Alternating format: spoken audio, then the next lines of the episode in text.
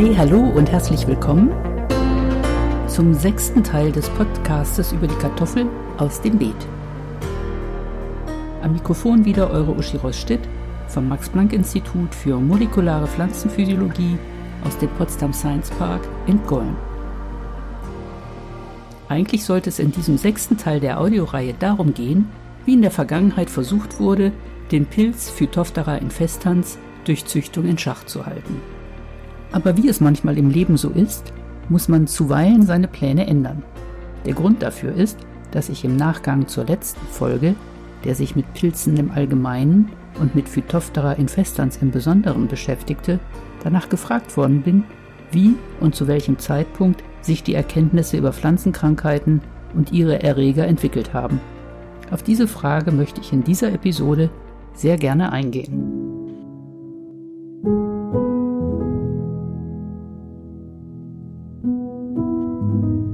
Bereits seit der Antike ist bekannt, dass Pflanzen von Schädlingen heimgesucht werden. Man denke nur an die im Alten Testament beschriebenen Heuschreckenplagen. Übrigens gab es die nicht nur in Ägypten, sondern von der Antike über das Mittelalter bis in die Neuzeit hinein auch in Mitteleuropa und in Deutschland. In Afrika, Asien und Australien sind verschiedene Arten von Wanderheuschrecken immer noch verbreitet und richten von Zeit zu Zeit großen Schaden an. Wie das Beispiel der Heuschrecken bereits deutlich macht, konnten und können tierische Schädlinge meist bereits mit bloßem Auge erfasst werden. Das trifft übrigens auch für den Kartoffelkäfer zu, um den es in einer späteren Folge gehen wird, der ähnlich wie Phytophthora infestans bis zum heutigen Tage dem Kartoffelanbau große Ertragseinbußen beschert.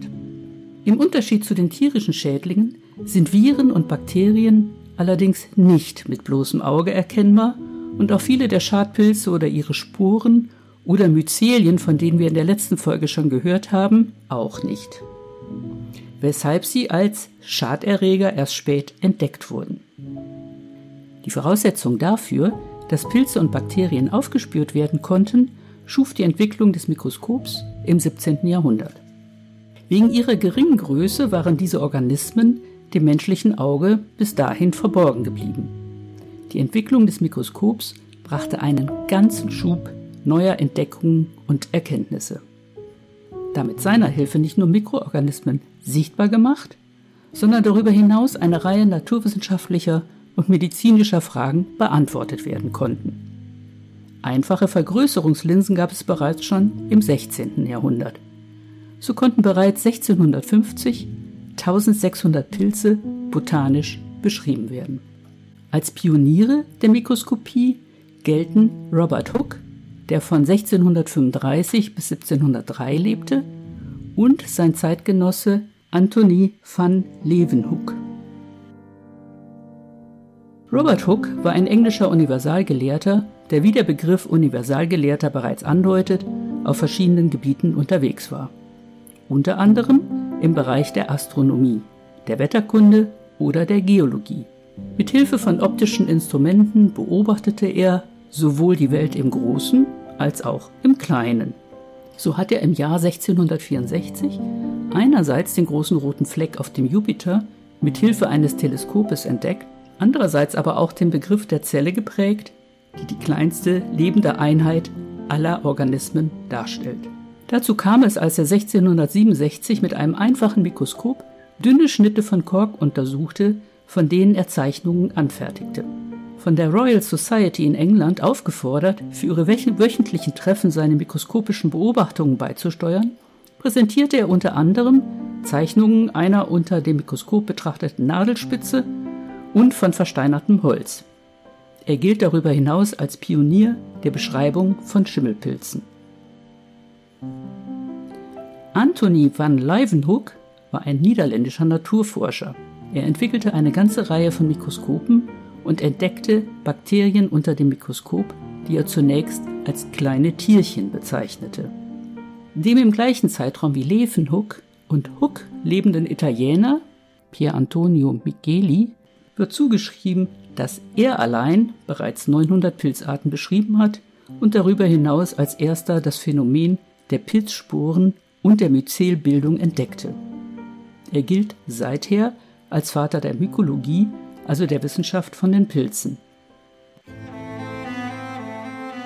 Ab dem 18. Jahrhundert wird das Mikroskop gezielt eingesetzt, um Hypothesen zu überprüfen und um an Dogmen zu rütteln. Als Beispiel sei hier der Begriff der Urzeugung genannt, also die Entstehung von Lebewesen aus unbelebter Materie, an die man seit der Antike glaubte. Sie wurde bei Mäusen, Lurchen, Fischen, Würmern und Insekten für möglich gehalten. Als für diese Tiere die Fortpflanzung bzw. ein Entwicklungszyklus nachgewiesen werden konnte, blieb die Idee der Urzeugung weiterhin für Pilze, von denen man glaubte, dass sie sich spontan bei Fäulnisprozessen entwickeln und den im 17. Jahrhundert erstmals entdeckten Bakterien bestehen. Der italienische Naturwissenschaftler Lazzaro Spallanzani konnte schließlich um das Jahr 1768 zeigen, dass aus abgestorbenem Pflanzenmaterial nichts Lebendiges neu entstehen kann und widerlegte damit die sehr populäre Lehre von der Urzeugung. Insgesamt war es aber noch ein weiter Weg, bis der Zusammenhang zwischen Pilzen und Bakterien und ihrer krankheitsauslösenden Wirkung sowohl bei Pflanzen als auch bei Mensch und Tier klar wurde. Das kann man sehr gut am Beispiel des Mutterkorns deutlich machen. Obwohl in diesem Fall die dunkel gefärbten, kornähnlichen Dauerkörper des Mutterkornpilzes in den Roggenähren sichtbar waren, wurden nicht die richtigen Schlüsse gezogen. Es wurde nämlich zwischen den sichtbaren Auswüchsen auf der Ähre und den durch diesen Pilz beim Menschen verursachten Erkrankungen kein Zusammenhang hergestellt. Die Vergiftungen wurden als Antoniusfeuer und Kribbelkrankheit bezeichnet. Im Mittelalter wurden für diese Erkrankungen, wie könnte es anders sein, Hexen verantwortlich gemacht. Die Vergiftungen werden allerdings in Wahrheit durch vom Pilz abgegebene Toxine verursacht, wie ich im fünften Teil des Podcasts bereits schon einmal erläutert habe. Ein massives Auftreten dieser durch Mutterkorn verursachten Vergiftungen sollen mancherorts zu Hexenverfolgungen geführt haben.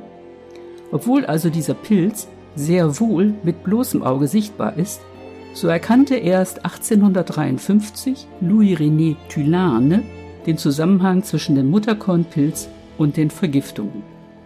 Das Auftreten von Krankheiten beim Menschen wurde noch bis weit in die Neuzeit hinein mit Miasmen erklärt. Unter Miasmen verstand man schlechte Ausdünstungen, die durch faulige Prozesse in Luft und Wasser entstehen und zu Krankheiten beim Menschen führen sollten. Hippokrates gilt übrigens als Begründer der Lehre von den Miasmen. Da im 19. Jahrhundert noch wenig über Bakterien bekannt war, schrieben Mediziner und Forscher Seuchen wie Cholera diesen Miasmen zu. Im 19. Jahrhundert wurden zum Teil erbitterte Auseinandersetzungen geführt zwischen den Anhängern der Miasmentheorie und deren Gegnern, die eine Ansteckung von Mensch zu Mensch annahmen. Trotz vermehrter Forschung und der daraus entstehenden neuen Erkenntnisse waren im 19. Jahrhundert, gerade was die Ursachen und die Entstehung von Seuchen anbelangt, noch wenig bekannt, was vielen Menschen das Leben kostete. So wurde in London 1832 als Reaktion auf Cholerafälle angeordnet, die anfallenden Abwässer aus Londons stinkenden Abwasserkanälen aus Angst vor den krankmachenden Miasmen in die Themse zu spülen. Das erwies sich als Katastrophe da die Londoner Bevölkerung mit Trinkwasser aus der Themse versorgt wurde. Das Trinkwasser wurde auf diese Weise mit dem Erreger der Cholera, einem Bakterium, verseucht. Als Folge kam es zu einer Cholera-Epidemie mit vielen tausenden Toten. Die Engländer John Snow und William Budd untersuchten Abwässer mikroskopisch und fanden darin kommaförmige Mikroorganismen. Das führte 1849 zu einer Abhandlung der beiden in der sie 35 Jahre vor der Entdeckung von Vibrio Comma, dem Erreger der Cholera, durch Robert Koch, die Auffassung vertraten, dass Cholera von lebenden Organismen im Trinkwasser hervorgerufen würde. Die Miasmentheorie hielt sich übrigens noch bis ca. 1860. Obwohl im 18. Jahrhundert dank des Mikroskops schon eine ganze Reihe von Pilzen beschrieben worden waren, und auch bereits verschiedene Pilze identifiziert waren, die Schaden an Pflanzen verursachten, dauerte es bei Auftreten der Kraut- und Knollenfäule bei Kartoffeln Mitte des 19. Jahrhunderts noch eine ganze Weile, bis klar war, dass auch diese Krankheit durch einen Pilz verursacht wird.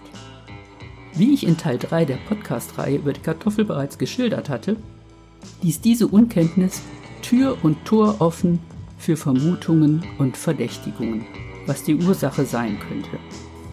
Auch die Wissenschaft war sich nicht einig und es existierten verschiedene Hypothesen darüber, was diese Krankheit auslöste.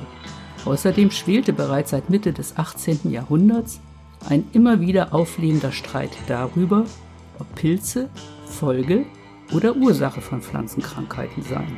Auch im Zusammenhang mit Phytophthora infestans loderte diese Diskussion immer wieder auf.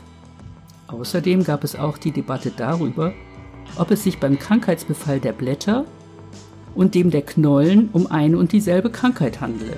Es wurde unter anderem von Julius Kühn die Meinung vertreten, dass es keinen Zusammenhang zwischen der Zellfäule der Knollen und der an den Blättern auftretenden Krankheit gäbe. Es sich also um zwei verschiedene Krankheiten handle, die eine befalle die Blätter, die andere die Knollen. Anton de Bari setzte 1861 schließlich einen Schlusspunkt unter diese Diskussion mit seiner Veröffentlichung mit dem Titel Die gegenwärtig herrschende Kartoffelkrankheit, ihre Ursache und ihre Verhütung. Er hält auch bereits eine Bekämpfung des Pilzes mit Kupfersulfat damals als Kupfervitriol bezeichnet, für möglich. Allerdings sagt er auch, und ich zitiere, Nach dem gegenwärtigen Stande der pflanzenphysiologischen Kenntnisse ist nun vor allem hervorzuheben, dass man aufgrund des geschilderten Krankheitsprozesses nicht erwarten darf, ein stets wirksames, spezifisches Heilmittel zu finden. Die Krankheit wird verursacht durch einen im Innern des dichten Gewebes wuchernden Pilz, und dieser lässt sich weder mechanisch entfernen ohne Zerstörung seines Trägers, noch auch durch die uns bekannten Mittel etwa vergiften, ohne dass dieser mitvergiftet würde. Es kann sich daher nur darum handeln, wie der Pilz möglichst unschädlich gemacht wird, wenn er einmal in einem Pflanzenteile oder einem Acker angesiedelt ist und ob und wie seine Ansiedlung von vornherein verhütet werden kann. Nachzulesen in der Mitteilung aus der Biologischen Bundesanstalt für Land- und Forstwirtschaft Berlin-Dahlem aus dem Jahr 2001. Den Link dazu findet ihr in den Show Notes.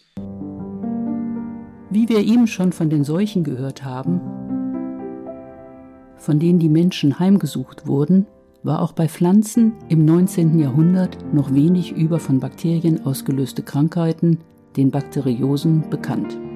Bakterien wurden von vielen Wissenschaftlern jener Zeit nicht als selbsterobernde, also die Krankheit auslösende Organismen angesehen. Vielmehr wurde auch hier, ähnlich der Miasmen bei der Entstehung von Seuchen beim Menschen, die Meinung vertreten, dass äußere Ursachen eine Erkrankung auslösten, bzw. die Pflanzen primär von Pilzen befallen würden und Bakterien sich erst dann auf die bereits erkrankten Pflanzen setzten. Erst 1903 konnte aufgrund der Untersuchungen zur Schwarzbeinigkeit der Kartoffel belegt werden, dass Bakterien unabhängig von anderen Schadorganismen in Pflanzen eindringen und Schaden anrichten können. Auf Virosen wurde zwar schon früher hingewiesen als auf Bakteriosen, jedoch fehlte es an Nachweismöglichkeiten, sodass sie als solche nicht identifiziert werden konnten. Das Mikroskop war dafür nicht geeignet, da die Viren zu klein waren, als dass sie mit einem Mikroskop hätten sichtbar gemacht werden können. Ende des 19. Jahrhunderts gelang es erstmalig, die Existenz von Viren nachzuweisen. Dazu wurde Saft einer kranken Tabakpflanze durch einen engmaschigen Filter geschickt. Die Maschen des Filters waren so klein, dass Bakterien zurückgehalten wurden. Trotzdem war das Filtrat in der Lage, gesunde Tabakpflanzen krank zu machen. Es musste also etwas im Filtrat vorhanden sein, was die Krankheit auslöste. Im Filtrat befand sich also ein bis dahin noch unbekannter Krankheitserreger. Noch zu Beginn des 20. Jahrhunderts wurden Virosen als rätselhafte Infektionskrankheiten ohne lebenden Erreger bezeichnet. Es wurde gemutmaßt, dass es sich um enzymatische Krankheiten handelt, die die Pflanzen durch Störungen im Enzymhaushalt anfällig für parasitäre und nicht parasitäre Angriffe machten. Zunächst wurden die filtrierten infektiösen Flüssigkeiten als Virus bezeichnet, wobei der Begriff Virus ein Synonym für Gift war. Beginnt mit der Blattrollkrankheit bei Kartoffeln zu Beginn des 20. Jahrhunderts, wurde 1916 der Begriff Virus als Benennung für diese Art von Krankheitserregern vorgeschlagen. Wenn auch aufgrund von Naturbeobachtungen seit dem Altertum bereits eine Reihe von Maßnahmen ergriffen wurden, um die Ernten zu schützen, wie beispielsweise Samenbeizungen, unter anderem mit Salpeter, Bekämpfung von Bodenschädlingen durch Bespritzen des Bodens mit Ölen, Einsatz von seifigen Petroleumemulsionen, Blei- und Kalkarsen, Schwefel- oder Kupferkalkbrühen, so kämpfte man lange Zeit gegen unsichtbare und damit auch unbekannte Feinde.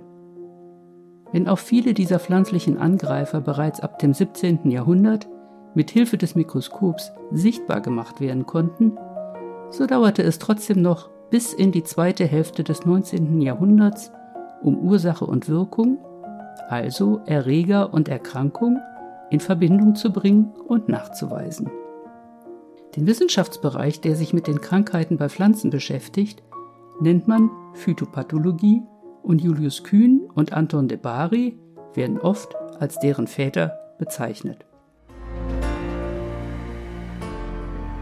Das war's für heute aus dem Beet. Bis zur nächsten Folge wünsche ich euch eine gute Zeit, lasst es euch gut gehen, bleibt gesund, eure Uschi.